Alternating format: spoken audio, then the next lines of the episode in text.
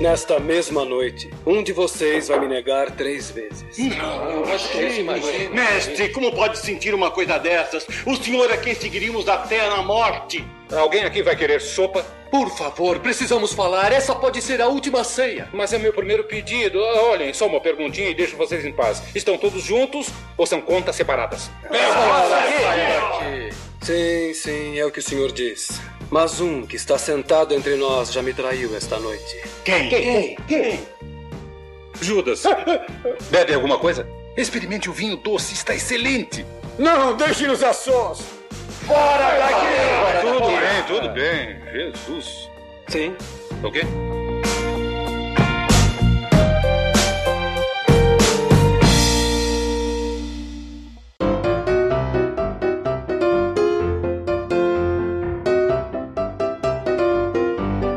Boa noite a todos. Vamos começar agora o primeiro Comos Podcast, ou podcast Comos, não tenho certeza de como vai ser apresentado. Vamos começar aqui um podcast sobre humor e sobre humoristas. A ideia vai ser sempre pegar e analisar e fazer uma homenagem de fato a algum grande humorista, ou algum grande grupo de humoristas que tenham feito diferença no, na comédia mundial. Para começar, uh, a gente vai falar do Mel Brooks, foi difícil achar alguém que fosse fã do Mel Brooks e viu todos os filmes do Mel Brooks de fato para poder acompanhar a gente aqui. E em terceiro grau, acabei achando a indicação do Thiago Andrade. E pode se apresentar, por favor, Thiago? Tá aí? Bom dia, boa tarde, boa noite, pessoas bonitas. Retornando de um, digamos assim, hiato na produção, breve hiato na produção de podcast, estou aqui para falar de um dos grandes gênios da história da comédia, não só no cinema, é importante deixar isso claro. Hum um dos grandes gênios da comédia da história da humanidade, um dos únicos das únicas pessoas que conseguiu completar o IGOT, né? As grandes premiações do cinema, da TV, do teatro e da música. E um cara do, do qual, desde pequeno, me considero grande fã, ninguém menos do que Mel Brooks. Maravilha. Vou pedir então, antes de a gente começar de fato a conversa, pra você fazer um pequeno jabá do que você fez, suas redes sociais, o que você quiser divulgar, cara, o espaço é todo seu, por favor. Bom, eu, durante muito tempo, participei da Combo Podcasts, fui um dos malucos que tocava toda aquela grande produção de podcasts de todos os sentidos. Agora eu tô descansando um pouco, mas vocês ainda me encontram no Twitter, Instagram, PSN, todas as redes sociais, no arroba MadMaxAndrade. E eu gostaria de agradecer ao George Miller por fazer mais um filme, porque agora eu não preciso mais soletrar Mad Max. Bom, não é o Max da medicina, né? É o Mad Max mesmo, é o louco. Não, não tem confusão mais. Ah, sim. Não, é porque quando tinha só os três filmes originais, que acontece, né? Pessoal acaba não tendo tão fresco na memória, tinha que falar M-A-D-M-A-X. Agora, Mad Max, ah, que nem no filme? Isso. Perfeito. Mas você ainda usa a imagem do Ash Williams, né? Então, pro pessoal que procura pode achar, não é esse não, tô procurando Mad Max, não é o Ash, então tá errado. Até quem entende pode se confundir ainda na hora de pesquisar, né? ah, sim, é que eu recentemente eu mudei o avatar de Twitter porque foi a quarta-feira de cinzas, que em inglês é Ash Wednesday, então... Pô, que trocadilho genial, cara, perfeito. Tem que fazer essa homenagem obrigatória a outro gênio também, Bruce Campbell. Bom, achei que fosse por causa da terceira temporada que começou aí no fim de fevereiro do Ash vs Evil Dead. Cara, ainda não, porque essa temporada meio que começou atrasada, até pela piada do Ash Wednesday, eu acabava geralmente tirando o carnaval para fazer maratonas. Duas primeiras eu vi ah, assim. Tá. Essa Chegou também vou esperar terminar, Puta pegar um próximo feriado aí e assistir de uma vez. Acontece. Mas saindo de Bruce Campbell, vamos falar aqui realmente do Mel Brooks. Na pesquisa aqui que a gente fez, eu coloquei logo no, no início, no subtítulo da pauta, escritor, diretor, ator e músico, mas sobretudo uma autoridade em humor. Digo isso porque, pelo menos a minha experiência com o Mel Brooks foi de foi na surpresa. Eu tava vendo alguns filmes de paródia, isso da, tô falando de Irmãos Waynes, coisa nova realmente, assim. E eu lembrei de Corra que a Polícia Vem Aí, Corra- é, o piloto sumiu do avião, da Airplane, e fui atrás em comédias cada vez mais antigas, e descobri um filme chamado História do Mundo Parte 1, que pode adiantar um pouco É maravilhoso esse filme. Que isso é uma sátira da história e de filmes de história, em que ele pega aí filmes clássicos tipo Os Dez Mandamentos, ah, Espartacus, e faz uma releitura desse tipo, desse tipo de filme épico em um filme de humor de sketch, praticamente. Muito Monty Python esse filme também. Sim, inclusive quando eu, digamos assim, comecei a época de recém saído do colégio, comecinho de faculdade, a disco, ir atrás dessas coisas, porque por, quando está criança, adolescente e tudo mais, você acaba vendo, pelo menos na época em que eu estava jovem, você acaba vendo muito, digamos assim, o que te mostram. Acho que nessa faixa de 18, uhum. 20 anos que você realmente começa a ir atrás de mais coisa. Aí, o A História do Mundo em particular, o Mel Brooks e o Monty Python, por mais que eles não tenham relação direta, sempre foram dois grupos, né? Porque o Mel Brooks não deixa de ter os atores, as pessoas claro. que trabalham com ele. Gene Wilder é o braço direito do cara, né? Sim, Gene Wilder, Harvey Korman. Sempre foram dois grupos que pautaram muito a minha noção do que, que é comédia, de como se faz e qual é a função da comédia. Ainda que principalmente o Monty Python goste de dizer que não tem função, não tem sátira política oculta nas piadas deles. Uhum, sim. Mas acabaram pautando, digamos assim, o, o que, que é a minha noção de humor, o que, que eu considero engraçado. É uma ótima noção. E a história cara. do mundo, bom, eu não consigo ter uma conversa sobre religião que eu não fale que quando alguém fala de alguém que está fazendo alguma coisa muito absurda, que deveria ser proibido e tudo mais, eu sempre falo. Mas esse mandamento estava na tabuleta que Moisés deixou cair. a terceira tábua, cara, tava lá. Ninguém viu. Cara, eu passei aí o de como eu conheci o Mel Brooks, mas lembra qual foi o primeiro filme que você viu dele? Cara, assim, quando eu quando eu tava no colégio ainda, quando era criança, os filmes dele ainda estavam em rotatividade na TV mesmo, em faixa nobre. Sim. O primeiro que eu lembro de. Eu comecei a ver pelo final, né? Que você acaba sempre pegando o que é mais contemporâneo. Eu lembro de ver o Que Droga de Vida uhum. na TV, ainda no Super Cine. Sim. Eu lembro do meu tio, aquele tio que passa na locadora sexta-feira à noite, sabe? Sim. Dele trazer o recém-lançado Drácula Morto Mais Feliz. É que esse é o prato cheio, né? Porque tem Mel Brooks e Leslie Nielsen. Exato, exatamente. Aí depois eu fui correndo atrás dos outros, correndo atrás de, sabe, aquelas oferta de DVD a 10, 15 reais na Americanas. Perfeito. Acabei correndo atrás de pegar vários. Os que eu não achei desse modo, acabei conseguindo assistir em TV a cabo, aquelas reprises de madrugada. Uhum. E de um jeito ou de outro, consegui. Completei a cinegrafia dele, digamos assim. Hum. E é engraçado que você percebe alguns padrões não só nas piadas. Como assim?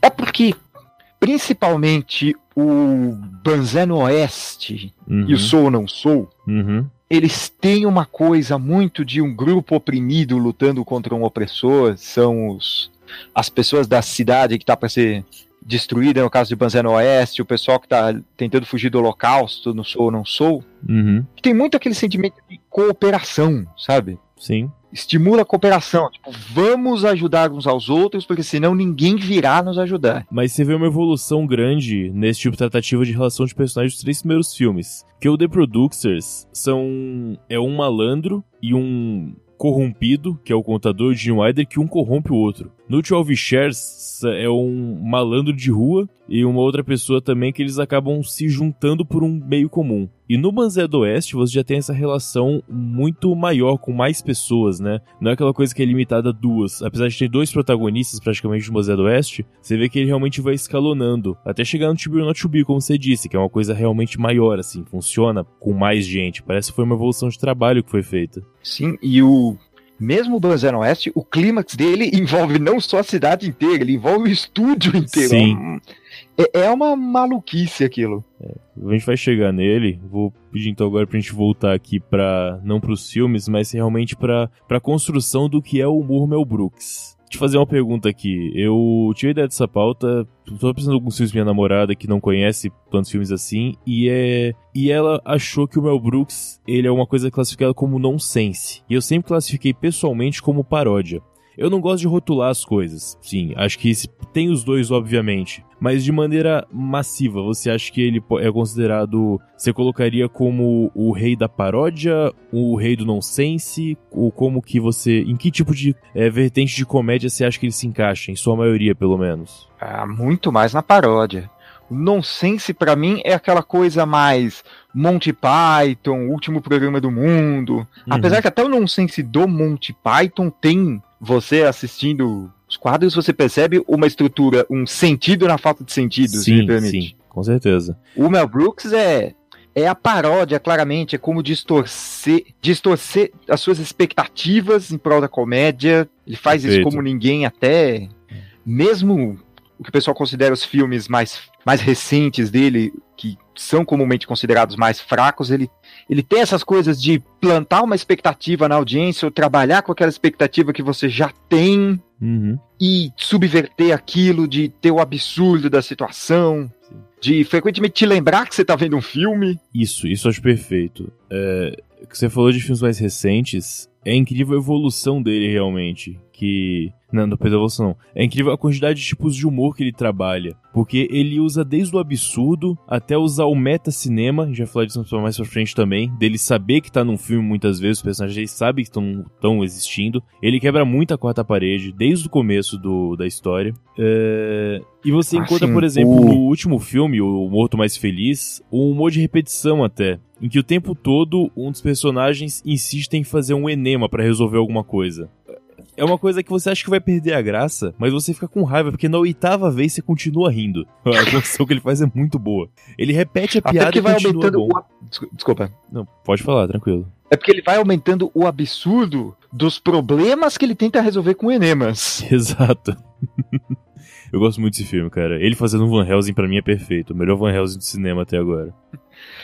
Aliás, foi o modo como, até por, como eu falei, assisti o filme no, no, quase no lançamento, foi o jeito como eu conhecia a história do Drácula. Porque, por exemplo, no Jovem Frankenstein, ele faz uma história própria usando o mito do Frankenstein. Sim. sim. O Drácula não, ele pega praticamente a história original.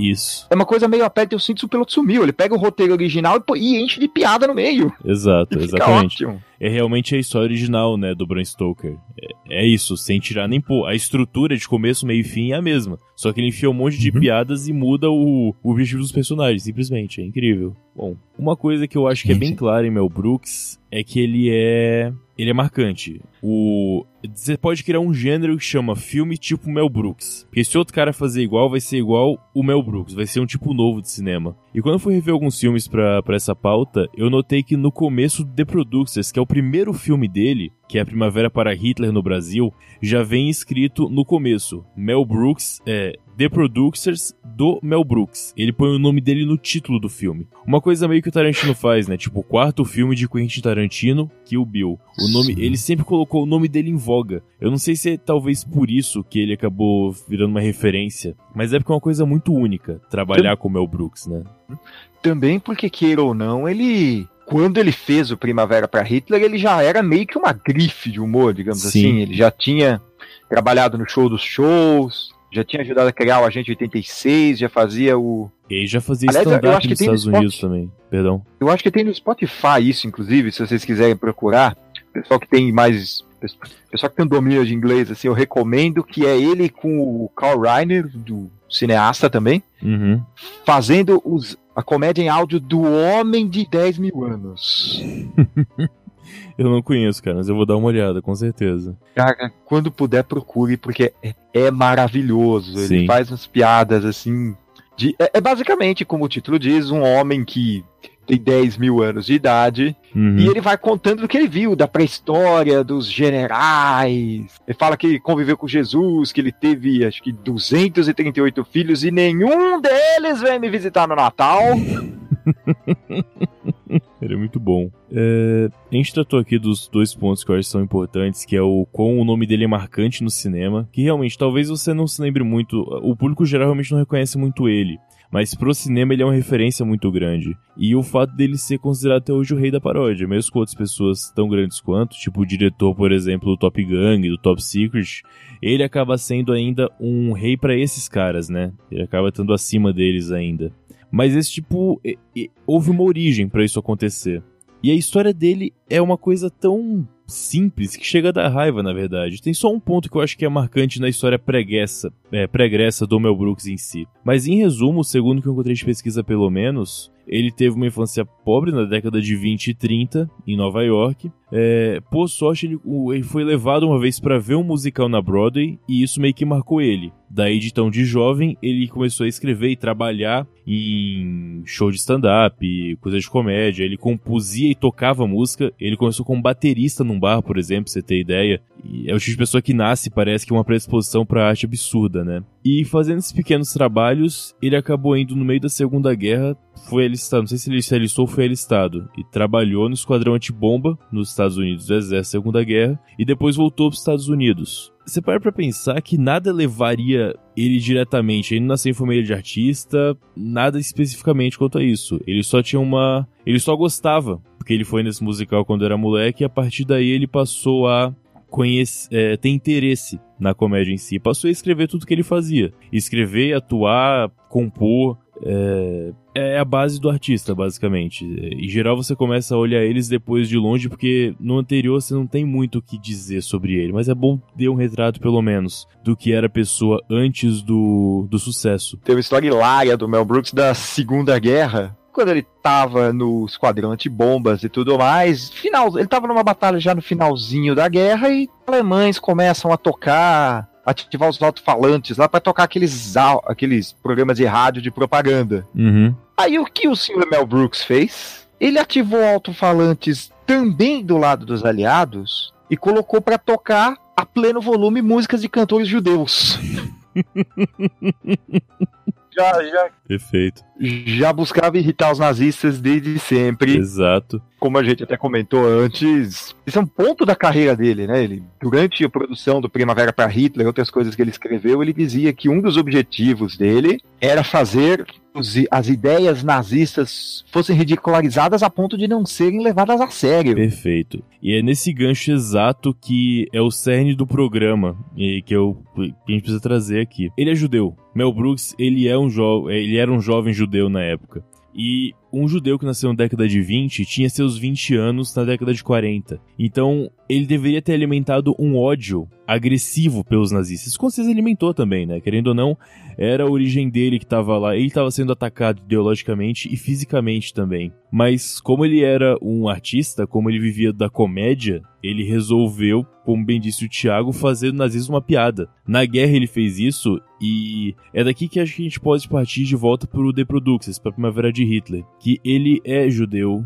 e ele. E, o Seinfeld fala, né, nas coisas dele, que o judeu pode fazer piada de judeu. E é mais engraçado quando o judeu faz a piada de judeu. E ele leva isso muito a sério. Ele faz piadas com o judeu em vários filmes. Ele não se inibe hora nenhuma. No Spaceballs, por exemplo, ele tem no final uma sketchzinha que é o Judeus no Espaço, que é fantástica. não, é no a História do Mundo, na verdade. É, no final só no parte 1, pode crer. Que é o é trailer porque, do Na verdade, foi por 2. causa dessa piada que ele resolveu fazer o Spaceballs. Perfeito. Bem, exatamente isso, cara. E a Primavera para Hitler, acho que vale colocar realmente a sinopse do filme. É, por uma falha de contabilidade, basicamente para um produtor de, de, da Broadway não acabar sendo pego, vamos dizer assim, na malha fina pelo leão americano, eles têm que fazer a pior peça de teatro do mundo, o pior musical do mundo, para que ele seja cancelado em uma noite. Eles precisam fazer isso, eles precisam de um fracasso de venda de público para que possa em uma noite acabar e resolver esse problema financeiro, porque ele tinha um dinheiro voante, tinha que justificar esse uso. Então, para isso que ele tinha que fazer esse, enfim, esse trabalho. Para pensar é muito idiota, né? É. é aquele lance muito caceta e planeta, muito Monty Python até. Você chega e tem um problema que é você declarar 2 mil dólares e qual é a solução para isso? Vou fazer um musical na Broadway. Essa é a solução. Sim, porque eles justificam que ah, se você fizer um sucesso de cartaz, Hum a receita vai atrás e você declarar os custos e tudo mais. Só que se você fizer um prejuízo, tipo, ah, isso aí o cara não ganhou dinheiro nenhum, nem vamos ver. Exato. Então o que eles tentam fazer? Vamos fazer uma peça horrível, que é garantido que só vai ficar em cartaz uma noite, dar os custos de maneira absurda e embolsar a diferença.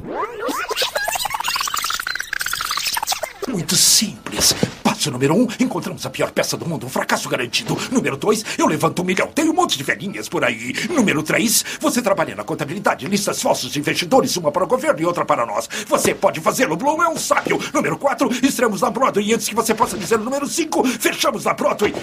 Número seis, pegamos o nosso milhão de dólares e voamos para o Rio de Janeiro. Rio, Rio de Janeiro. Rio, Senhor Bialystok, espere um momento. É, o, o, senhor está me apertando. E o engraçado é você descobrir que o Mel Brooks teve a ideia, em parte porque ele conhecia produtores que faziam isso. Exato.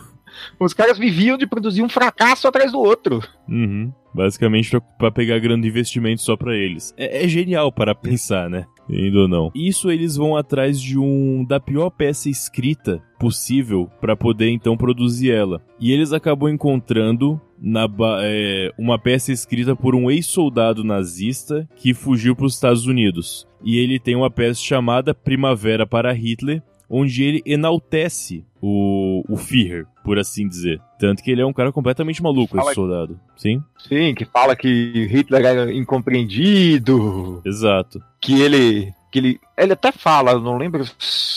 Eu não lembro se nas duas versões. Eu lembro que no remake ele fala: vamos limpar o bom nome do Führer. Essa questão dele pegar o, o nazismo e fazer dele uma piada, porque ele faz questão das pessoas rirem da peça no meio do filme. Ele faz questão de deixar um Hitler idiota no piano, falando coisas que não fazem sentido pra Eva Braun para as pessoas rirem daquilo. Ele causa o ódio do cara e que escreveu a por... peça do cara que escreveu, né? Uhum. E até por isso a peça faz sucesso, porque o pessoal vê aquela coisa ridícula. Sim. E olha, ah, é uma paródia, o cara. É. A peça está realmente fazendo Hitler de ridículo. Exato. Isso é que é o ponto. Cara, você. É tão escrito, não é nas entrelinhas isso. Isso não é o que você faz uma puta interpretação. Isso tá na sua cara. Se você pegar alguém querendo enaltecer Hitler, é tão absurdo que só pode ser uma piada. Esse, esse, que é, esse que é uhum. incrível, sabe? Você não tem que escrever, fazer piadas sobre Hitler. A própria ideia dele já é tão estúpida que as pessoas não poderiam, não deveriam levar isso a sério. É, é a crítica realmente ao ser humano. Tipo, se aparecer um cara falando coisas como ele falaria, é algo tão horrível que ninguém pode levar isso a sério. E é o que ele faz no filme dele. As pessoas riem daquilo. Na vida real, tivemos Segunda Guerra, detalhes, mas é, isso que ele coloca no filme, né? Fazer questão de mostrar o quão absurdo que era a ideia. Que é a ideia, né? Infelizmente ainda é. E não é por acaso que ele faz isso, porque o Mel Brooks não foi simplesmente, ah, eu preciso de uma coisa que inspire uma peça do que, que ninguém gosta. Do que, que ninguém gosta? Ah, nazistas. Não, ele, ele pensou muito para escolher fazer piadas com o nazismo, sabe? Tanto uhum. que isso vira isso vira coisa recorrente na carreira dele. No final da história do mundo tem o sketch lá do Hitler no gelo. Sim, Hitler in the Ice, perfeito. para fechar mais ou menos aqui a questão nazismo, que ele sempre fez piada, chacota daquilo, é... depois de uh, mais de uma década, ele transportou o The Productions do cinema pro teatro. Ele fez um musical sobre um musical. É assim, é realmente é desse nível. Ele fez uma paródia de musical no cinema e a paródia desse musical virou uma peça de teatro. E essa peça de teatro foi a peça que mais ganhou os prêmios Tony na, na história. Foram 12 prêmios Tony, que é comparativo ao Oscar pro cinema mais ou menos, seria essa premiação. E o agradecimento dele quando ele ganhou esses prêmios, ele citou: eu, eu gostaria de agradecer a Hitler por ter sido um cara tão engraçado no palco. É verdade, porque a, a história de produção do Primavera para Hitler é uma maluquice, porque ele queria fazer um realmente, só que na época isso não foi considerado viável. Uhum. Ele pensou de fazer um livro, só que ele tinha diálogos demais, então acabou, ele acabou percebendo que o formato de filme era perfeito. Sim. Aí fez-se o filme, décadas depois, teve a história, teve a proposta para fazer um musical. Sim. Aí ele fez, fez o um musical, que foi um tremendo de um sucesso, foi até, sáveis, entre foi mais ou menos ali entre Cats e Hamilton por aquela ressurreição da Broadway no começo dos anos, nos anos 2000. Uhum. E aí, do musical fez-se outro filme. é um jogo enorme esse, até chegar nos resultados finais, né? Que deram certo sempre. E aí você considera que depois Curb Enthusiasm fez uma, fez uma temporada com participação do Mel Brooks. Sim. Em que o plot era basicamente eles o Mel Brooks tentando sabotar uma produção de Primavera para Hitler, porque ele já estava cansado da... de fazer aquilo, é uma história tão importante, tão recorrente, que ela foi pulando entre todas as principais mídias audiovisuais. Perfeito. Uh, tá. Então, a Primavera para Hitler tem essa questão de que ele foi realmente sem dúvida, o trabalho com que ele mais colocou a mão foi esse, né? Acho que depois somente ser o Spaceballs, que também teve série em animação e sempre falam em fazer uma continuação dele. Mas esse é um filme que você vai ter diversas versões diferentes, inclusive tem um remake que ele produziu também, que é mais recente, com a mesma história até foi citado já no programa, em que até uma turma participa do filme, faz a secretária alemã uhum. da, do escritório. E olha, eu acho que tem que ver os dois, vale a pena ver seguido até. O Primavera para Hitler original, ele é um ele é uma comédia direta, simplesmente. Sim. É um filme normal, digamos assim. É um filmaço. Uhum. A versão mais nova, que saiu aqui com o título genéricaço de Os Produtores, que fazer o quê? Não, mas o original é The Producers, cara. Ela já é uma adaptação do musical mesmo, ela é um musical. Bialystok in Bloom! Bialystok in Bloom! Oh, smart as a whip. We might have a position for you. As a matter of fact, we might have several positions for you. I want you to know, my dear, that even though we're sitting down, we're giving you a standing ovation. Max. What? This is it! Springtime for Hitler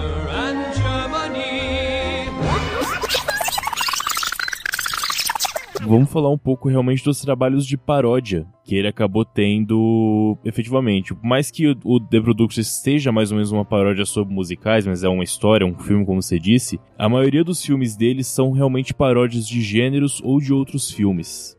Uh, tirando, na verdade, esse The Producers, o Life Stinks, que é o Droga de Vida da década de 90, e o Doze Cadeiras, que é de 70, todos os filmes deles são paródias, carradas assim, total. Ou paródias de um gênero, ou paródias de um filme específico. Sim, ou de um diretor, como é o caso do Alta Ansiedade, que é uma paródia de Hitchcock, especificamente. Sim, é que o Hitchcock também, ele, o Hitchcock entra nesse nessa coisa que a gente falou do. Acho que ele inspirou isso, na verdade. Do Mel Brooks e o Tarantino, de você ter o. Sim. Cineasta ter o nome em destaque do Exato. cineasta ser a grife. Uhum. É, com certeza. Hitchcock, ele, ele posava pra foto quando tava fazendo o filme, né? Ele realmente tinha essa questão de marketing que o Mel Brooks e o Tarantino tem, deles serem o gênero. Isso realmente é foda. É, é, um ponto absurdo. E nisso a gente chega em um que é o meu filme preferido dele, que é o Banzé no Oeste o Blazing Saddles, né? Que é a história de um. Já tinha acabado a escravidão, mas os negros continuavam sendo praticamente escravos nos Estados Unidos. Começa mais ou menos nessa época da construção de ferrovias. E eles precisam destruir uma cidade para passar uma, uma ferrovia. Aí eles matam o xerife da cidade e eles precisam de um xerife novo. Como tem um conchavo da construtora do trem com o, os as governantes e tudo mais, os governadores, que é feito pelo próprio Mel Brooks, no caso, né?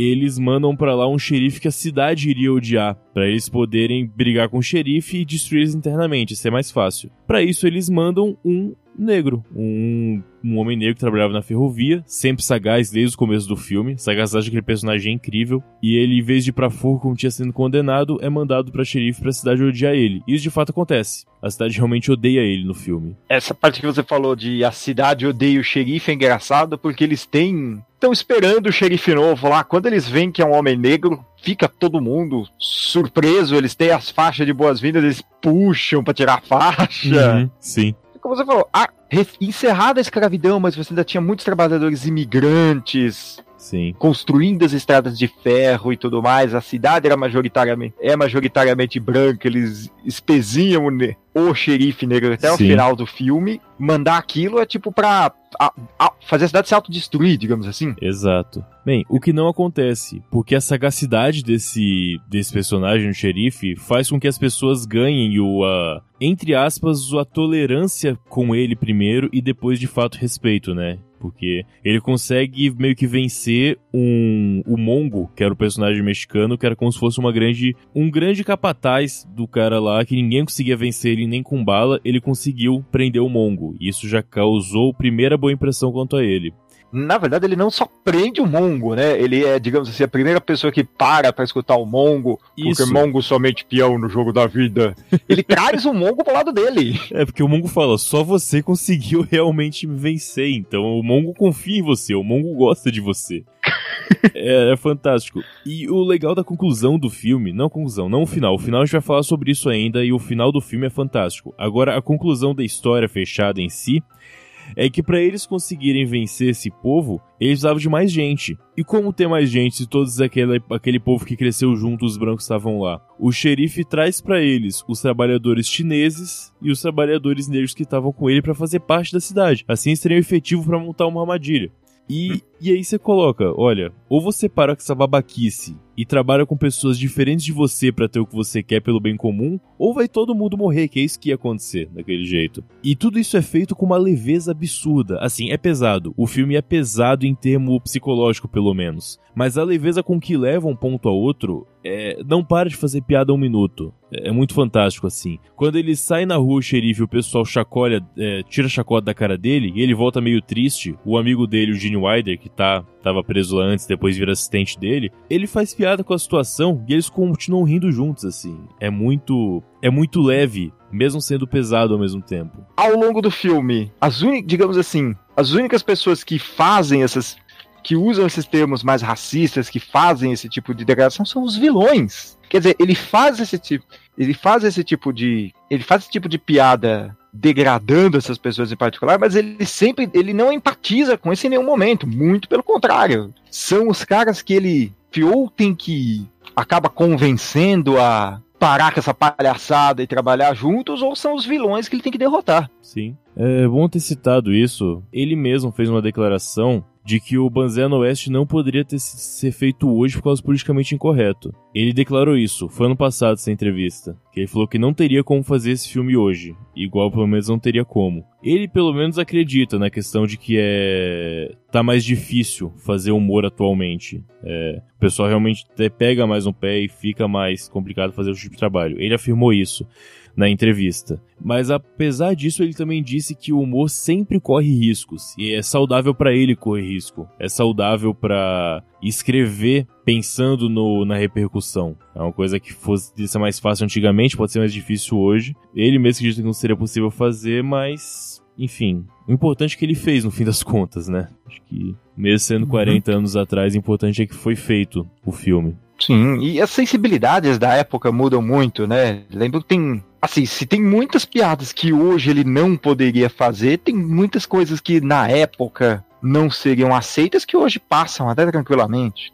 Na verdade, eu, eu até discordo um pouco desse, dessa afirmação dele. Eu acho que ele poderia muito bem fazer Banzé do Oeste hoje, era possível. Nunca seria um blockbuster da vida, mas eu acho que ele também não foi um blockbuster quando saiu, né? Ele meio que foi aquela coisa de ser um filme cult. Ele teve seu sucesso na época, claro, mas não é o tipo de coisa que arrasou realmente o cinema. Ele foi uma coisa mais conceitual. É, é aquele ponto, quem fala do Mel Brooks é o pessoal que vai muito a fundo na história do cinema, né? Não é em primeiro plano que você acha Mel Brooks.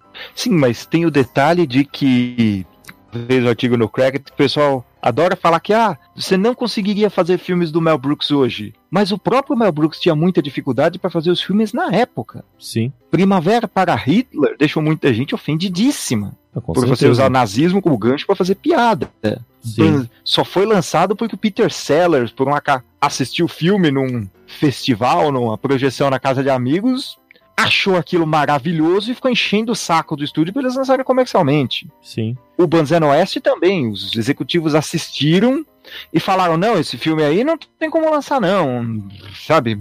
Esconde isso aí, resgata a grana do seguro. Perfeito. Lançaram em tipo três, quatro cinemas para cumprir o contrato, aquilo foi um sucesso absurdo e acabaram lançando comercialmente. As pessoas que reclamam para o sim e para o não de todos os lados, eles fazem muito barulho. Então, lançar o filme faz com que o público de fato veja, né? Ou Peter Sellers, no caso The Producers. Então, foi um risco corrido. Você tem vários exemplos semelhantes que também não passariam, ou pelo menos seria difícil a transmissão, mas acabaram passando. Então, bem, que não funciona é, a, a, história dele. Seria uma coisa, acho que um pouco semelhante que aconteceu com aquele filme recente da, da entrevista do Seth Rogen. Não sei se você assistiu, da Coreia do Norte. Sabe que o filme tá Ainda falando? não. É que a entrevista, hum. pelo menos de, por resenhas que eu li, pessoas que assistiram, amigos próximos que comentaram, briga, digamos assim, tipo, fez-se aquele furor todo, esse ponto de plot polêmico, e o filme em si não era bom. Eu acho filme bom, sinceramente. Não, não é da discussão aqui que eu pretendo trazer, mas é. Eu acho o filme ok até, eu acho um filme legal, de fato. Só que ele é um filme que, assim como o Mel Brooks, ele, toca, ele toca na ferida. Ele faz uma chacota de um ditador. Ele faz questão de fazer isso, assim como. Assim como o Mel Brooks fez com o nazismo na carreira dele inteira, é o que ele faz com qualidade sim, passa, é um filme passável, com certeza. Mas a ideia de tocar na ferida é a mesma. E sofreu também represália. E é uma coisa semelhante. O que acontece é que hoje essa represália o mundo inteiro fica sabendo. Na época só o pessoal do Sim. estúdio ficava sabendo. Depois de 40 anos que hum. eu fui saber essa informação que passou do Peter Sellers agora, por exemplo. Eu não sabia disso. Será que perdeu o juízo? Não viu que esse homem é um negão?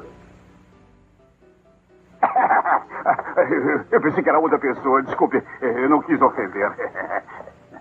Você ficou maluco? Não vê que esse homem é um crioulo? Não se preocupe, senhor. Eu nunca questionei o seu julgamento antes, mas será que não se afastou demais do bom senso? Por favor, tire conclusões precipitadas, senhor. Eu estou prestes a torná-lo uma figura histórica. Quem sabe até conseguir para o senhor um cargo no gabinete. Um cargo no gabinete? Ah.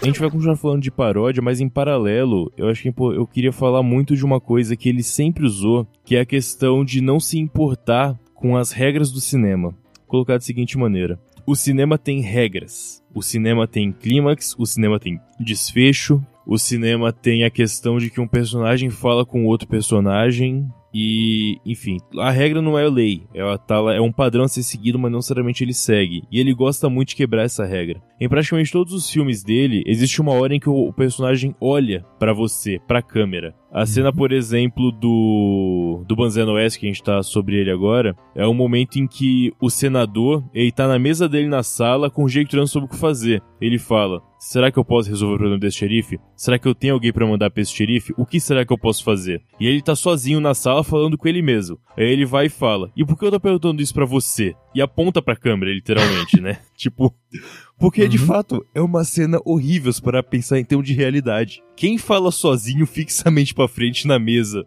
Não tem por que isso acontecer. Você pode até pensar, mas você não teria porque tá falando isso. É, então ele justifica é aquela famosa esse... lógica de cinema, né? Não tem... É, because, ou, como o pessoal fala, because movie. Ah, por que ele tá fazendo isso? Porque é um filme. Sim. E aí. Porque não é, não é quadrinhos, né? Que você pode colocar um balão de pensamento para saber Sim. o que a pessoa tá pensando, aí você acaba tendo que colocar falando. Só que isso que é um Só que não é uma cinema, situação que você falaria em voz alta. Isso que é uma gambiarra do cinema para resolver, você aceita isso para deixar o filme correr, ele vai e conserta. Porque a partir do momento que ele tá falando com você, ele não tá mais falando sozinho. É, isso é genial e idiota ao mesmo tempo. Porque ele não era um problema, era uma gambiarra que ele soluciona, só porque ele pode. Simplesmente uhum. porque ele pode. E aí a gente vai. Tipo, ele te, ele Pode dizer. Desculpa, ele te faz perceber, ele te faz parar para pensar naquilo que, como você falou, que você aceitava, né? Exato.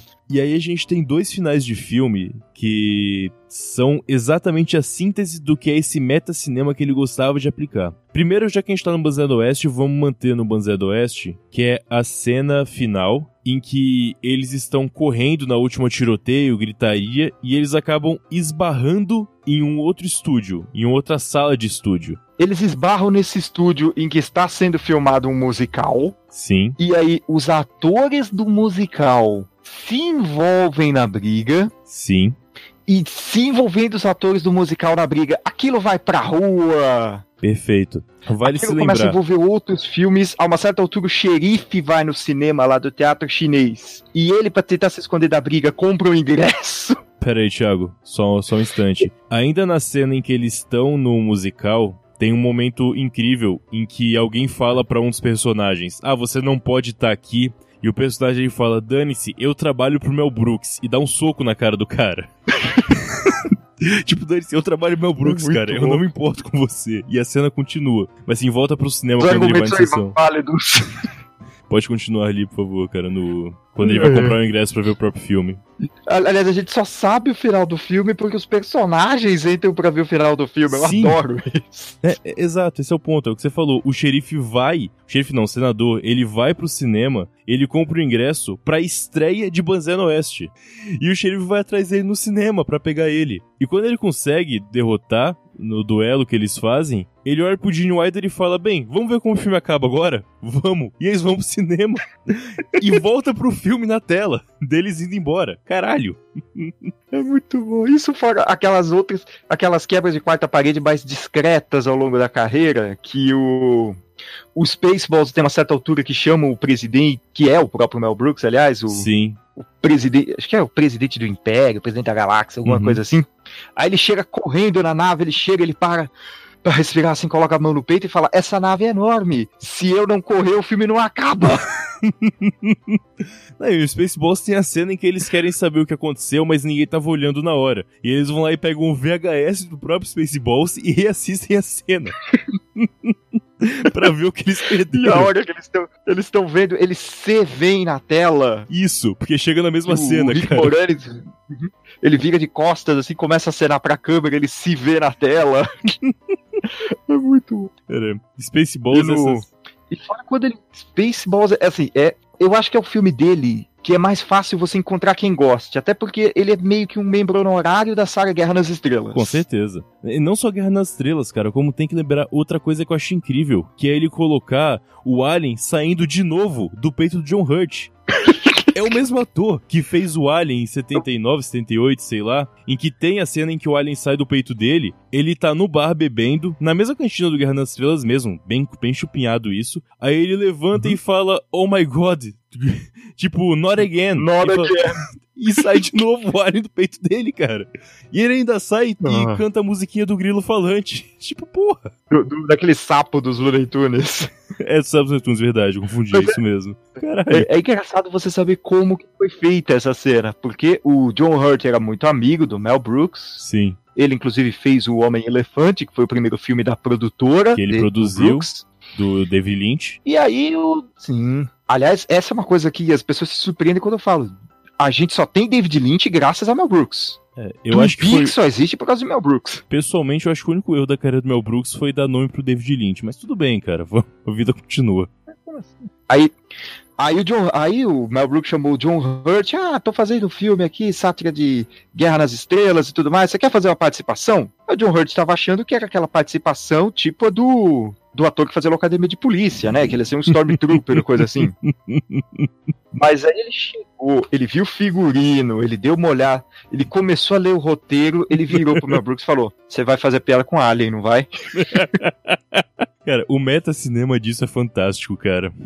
E assim, a gente acabou puxando Spaceballs, o que é perfeito, porque explica perfeitamente o que a gente tá falando. E eu acho que a síntese em, em palavras, né? Que tipo, tudo isso é sintetizado sem falar, as coisas acontecem. Agora, a síntese em palavra disso é o final de História do Mundo Parte 1, mais uma vez citando, em que eles têm uma piada em que um cavalo branco chama Milagre. Isso na, na sketch da, da Roma Antiga. E quando ele fala, é, eu preciso de um milagre agora pra salvar a gente, o cavalo aparece e eles fogem. Essa cena que acontece primeiro do milagre é no meio do filme. E a última cena do filme já é na Revolução Francesa, em que o Mel Brooks está quase sendo guilhotinado. E aí ele fala de novo a mesma frase do milagre e aparece de novo o cavalo com aquele mesmo pers- personagem figurino daquele sketch de 40 minutos atrás. Em que aí ele vai lá e o Mel Brooks pergunta: Como é que você conseguiu correr tão rápido da Roma Antiga até aqui? E o personagem vai lá e fala: Essa é a magia do cinema. E eles voltam, começa a picar fumo, vão correndo. E aí eles falam, estamos chegando no final do filme. Aí Ai, parece que vai ser um final daqueles. Eles viram, tem um. Tem uma montanha, tipo, gravado na montanha The End. E aí entra o trailer do filme, que até hoje todo fã de comédia fica frustrado por não existir. História do Mundo Parte que 2. é a história do mundo, parte 2. Só mais uma última inserção desse final, que é fantástico, é quando eles estão correndo pra esse grande final, como ele cita, ele vai lá e fala, bem, então é melhor eu beijar você logo, que a menina tá do lado dele, a mocinha da sketch. É melhor eu beijar esse filme antes que ele acabe. antes que a gente chegue É. no fim. Tipo, porque é clichê, né? Você tem que beijar a mocinha antes de acabar o filme. Mas o fim tá chegando, eles estão correndo pro fim. Então se não fizer isso logo, não Uhum. vai dar tempo. Aquilo, o fim, digamos assim, é um lugar. não é, É, um tempo, é um lugar. The End não é o fim do filme. É uma, um, um morro gigante escrito The End. Porque também tem isso. Os filmes, muitos deles, vêm escrito The End no final. Como se não fosse óbvio que esse filme acabou, ele acabou, né? Por que, que os filmes escrevem The End no fim do filme? Sendo que, bem, se a fita acabou, é óbvio que o filme acabou. Você não precisa de um ponto final, né? Eu adoro o, o remake do Primavera para Hitler, brinca com isso, porque a cena pós-crédito dele é basicamente o elenco inteiro falando o filme acabou, vá para casa. e o último que fala antes de apagarem as luzes é o próprio Mel Brooks, que não tinha aparecido no filme até o Exato. momento. O que é muito raro, né? Porque em geral, pelo menos uma dublagem ele acaba fazendo em algum lugar, não tem jeito, né? Todos os filmes dele. Mesmo que ele não protagonize em si.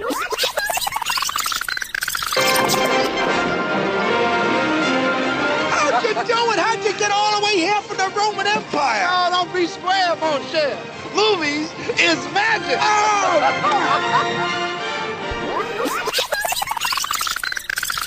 Fala, por exemplo, destaque de filme pra você, Thiago, que você acha em termos de paródia, que foi muito bem parodiado, muito bem copiado, se prefere também, não é um problema. O que você destaca dele pra gente discutir um pouco? Olha, acho que eu vou pegar um que. Vou pegar um que a gente não comentou até agora, que é um pecado, porque pra mim é um do.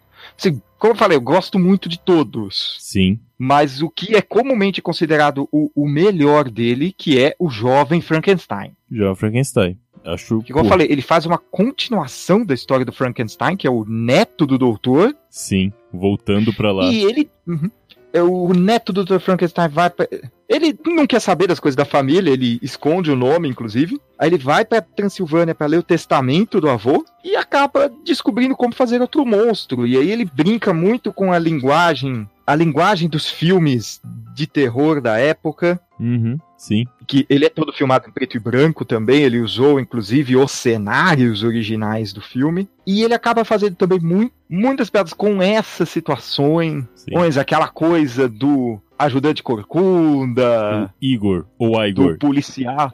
O, o Igor. não, não, é Igor. do, do policial da cidade que já passou por várias batalhas, então ele tem o, um braço que é um braço que é uma prótese, tem o um tapa-olho, essas coisas, que inclusive ele, ele fica virando o, bra o braço é de madeira, então ele fica tipo, ele dá tapa no cotovelo para virar o dedo para baixo. Uhum. O... Esse é assim, pro pro pessoal que gosta mais de cinema clássico, é muito bom, mas ele, ele é engraçadíssimo, porque é aquele filme.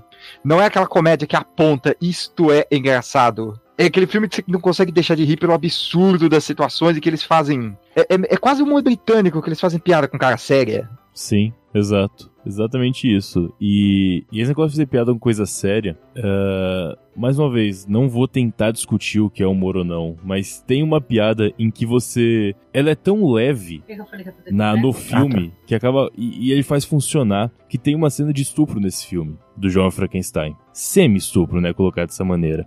Mas depois que acontece, a, a mulher gosta porque foi colocado um pênis gigante no cara. Então ela acaba deixa de ser, passa a ser consensual por causa disso, porque passa a ser um prazer para ela na cabeça do filme. Isso é colocado tão de leve que realmente prova assim uhum. que com uma construção boa, você fala sobre o que você quiser. Não sei se recorda da cena em si. Sim, sim, que inclusive voltam a fazer piada com isso no final. Sim, exato. Tipo, como ele tem uma, uma puta piroca, então beleza. Porque nesse caso é, é um prazer pra mulher também. Essa questão de liberdade. Não vou dizer liberdade sexual, mas fazer piada realmente com, com sexo, com pornografia, é algo que também é recorrente demais nos filmes deles, parando pra pensar. Tipo na história do mundo uhum. parte 1, mais uma vez, em que a. Eu não sei se é a rainha, a imperatriz, ou como chama de Roma, ela organizava grandes orgias pro próprio prazer dela mesmo, e ela escolhia quais soldados iam iam participar. Então é tipo, tragam soldados, e vem os soldados de armadura, mas sem a, sem a calça, sem a parte de baixo,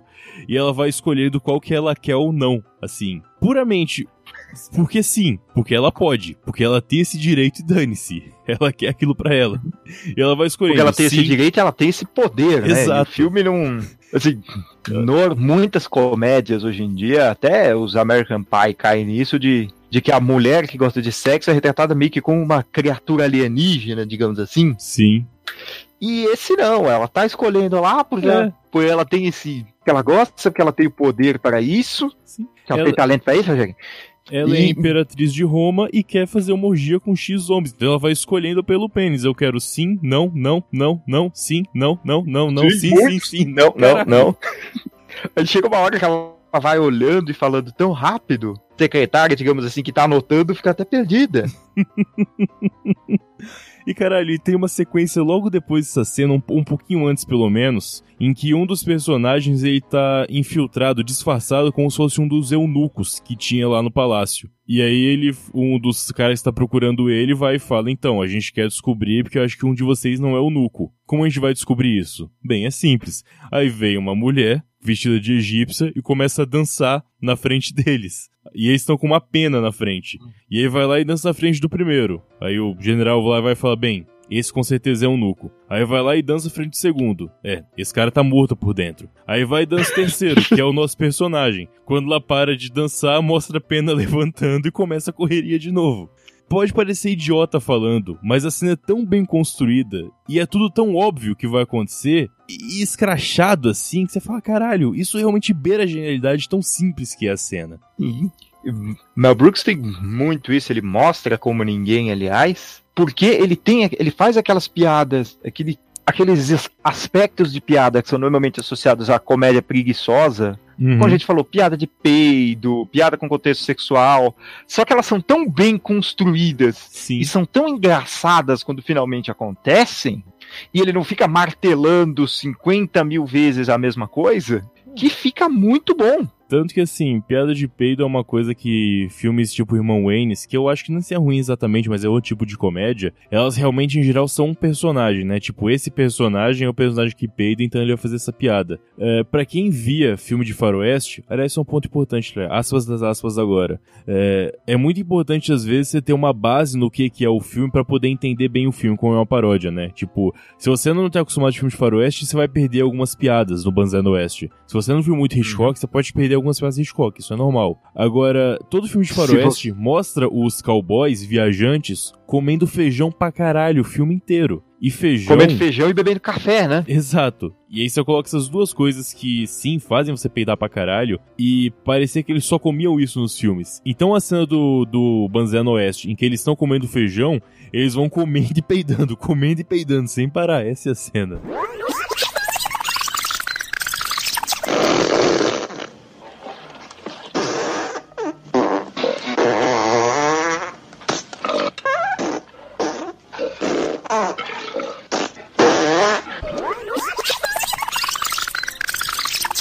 Eu acho legal citar também como filme clássico o Silent Movie, que no Brasil tem o genial título de A Última Loucura de Mel Brooks, que seria genial Eu se fosse lembro. o último filme, mas Uhum. não é.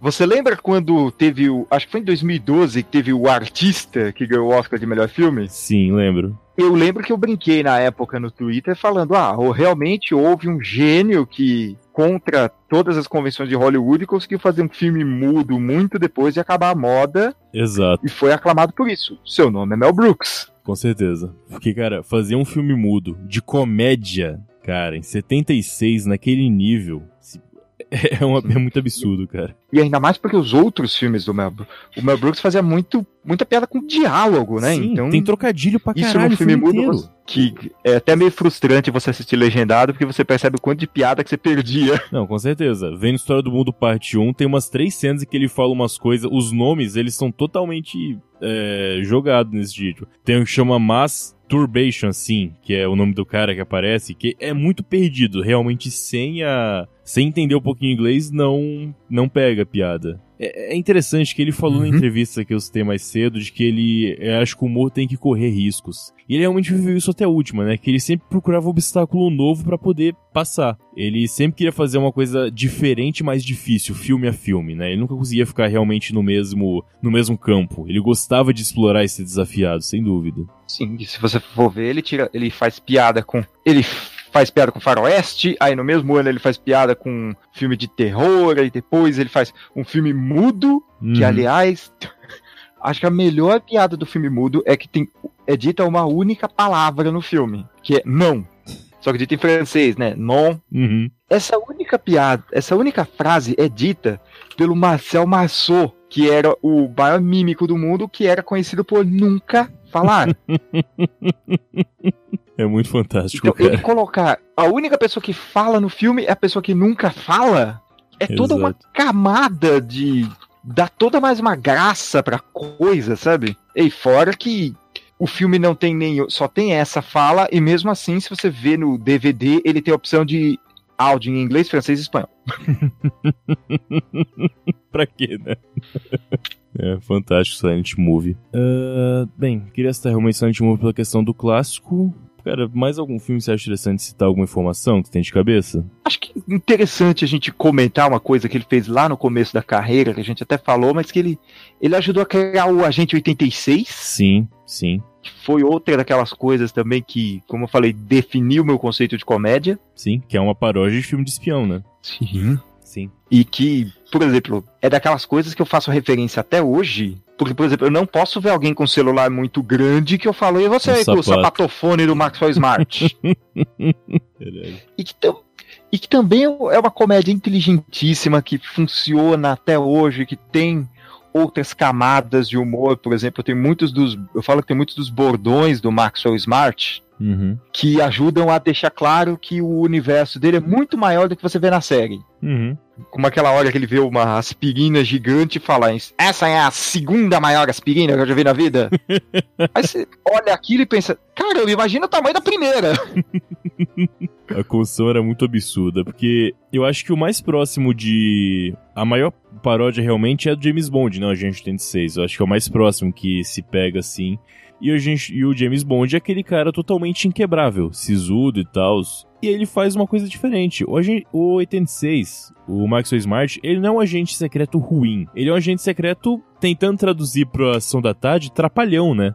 Essa é a diferença. E ele faz o contraste realmente com o espião clássico. Essa que acho que é a genialidade realmente da história. Sim, que é o espião que acaba resolvendo muitos dos casos na sorte, que tem a lenda dele construída Uhum. não necessariamente por essa sorte, mas porque ele dá sorte, ele tem uma equipe muito boa ou auxiliando também. Sim. Ele também consegue fazer muita coisa daquele jeito atrapalhado dele. É daquelas, daquelas séries assim que você pode notar, tá sempre reprisando em algum lugar. Sim, sempre, com certeza. Volta e meia uma Bandeirantes, uma Rede TV pega os direitos e coloca em algum horário. Uhum. Eu tô falando horário de sexta-feira, três horas da manhã, não. Já, a Bandeirantes teve uma época que passava Sim. domingo, meio-dia. E isso e anos 2000 já que isso acontecia. Isso já é recente até. Nem é uma coisa tão velha assim esse horário. Tranquilo. Ah, aproveitando nessa, eu acho que vale a pena realmente citar uma questão do, do Mel Brooks, que é os últimos dois filmes, que eu acho que são semelhantes na proposta, pelo menos. Que é o Men Tigers, do Robin Hood, e o Drácula Morto Mais Feliz já foi citado. Eles são histórias clássicas, só que eles são paródias de versões específicas. Sim. O A Louca Louca História de Robin Hood, ele tira muito sarro da versão do Kevin Costner. Exato. Tem até uma cena no começo que pergunta pro Robin Hood: Ah, mas por que a gente deveria achar que você pode resolver esse problema? Aí ele vira para a câmera e fala: Porque, ao contrário de outros Robin Hoods, eu consigo falar com sotaque britânico. Agulhando o Kevin Costner acima de um jeito absurdo. E era um filme que tinha saído o quê? Quatro anos antes, pelo menos? Três anos antes, assim? É, é recente, do lado, Acho assim. que, acho que o Robin Hood do Kevin Costner é 90, 91. É isso aí, três anos, cara. É, é muito próximo realmente pra fazer a piada, cara. É muito bom. E o Drácula Morto Mais Feliz, que tem toda a questão daquela indumentária do Gary Oldman, daquele cabelo enorme que o Leslie Nielsen usa como se fosse um chapéu, né? Ele chega nos lugares com um chapéu enorme. E tira, Posso ajudar, cara. Ele tira e dá pra, e dá pra pessoa que cuida dos casacos, dos chapéus, guardar. É muito bom, cara. E o Mel Brooks, mais uma vez, como Van Helsing. Que ele, como Van Helsing, cara, é muito fantástico. O professor Van Helsing. Ele age igual um professor, né? Não igual um, um caçador de Não, vampiros. ele age igual um professor sacana, esse que é o Sim. detalhe. Porque ele chega na sala, ele vai. Ele fala que ele tem o recorde de tempo pra fazer os alunos desmaiarem. Professor de medicina, filha da puta mesmo, né? Estão prestes a realizar sua primeira autópsia. É muito comum que alguns alunos calouros ainda sintam um pouco de tontura durante esse procedimento. Portanto, é assim que começamos a distinguir nossos futuros médicos daqueles que só querem brincar de médico. Agora, como passo inicial, vamos descobrir o cadáver. Ah! Fazemos uma incisão que vai da virilha até a cavidade superior do tórax. Agora, conforme eu abro a parede abdominal, poderão observar que os órgãos passam de um tom levemente rosado para um verde nojento. Devemos procurar nos intestinos os sinais patológicos. Portanto. Tommy, passe adiante. Não se preocupem. Tem intestino para todo mundo.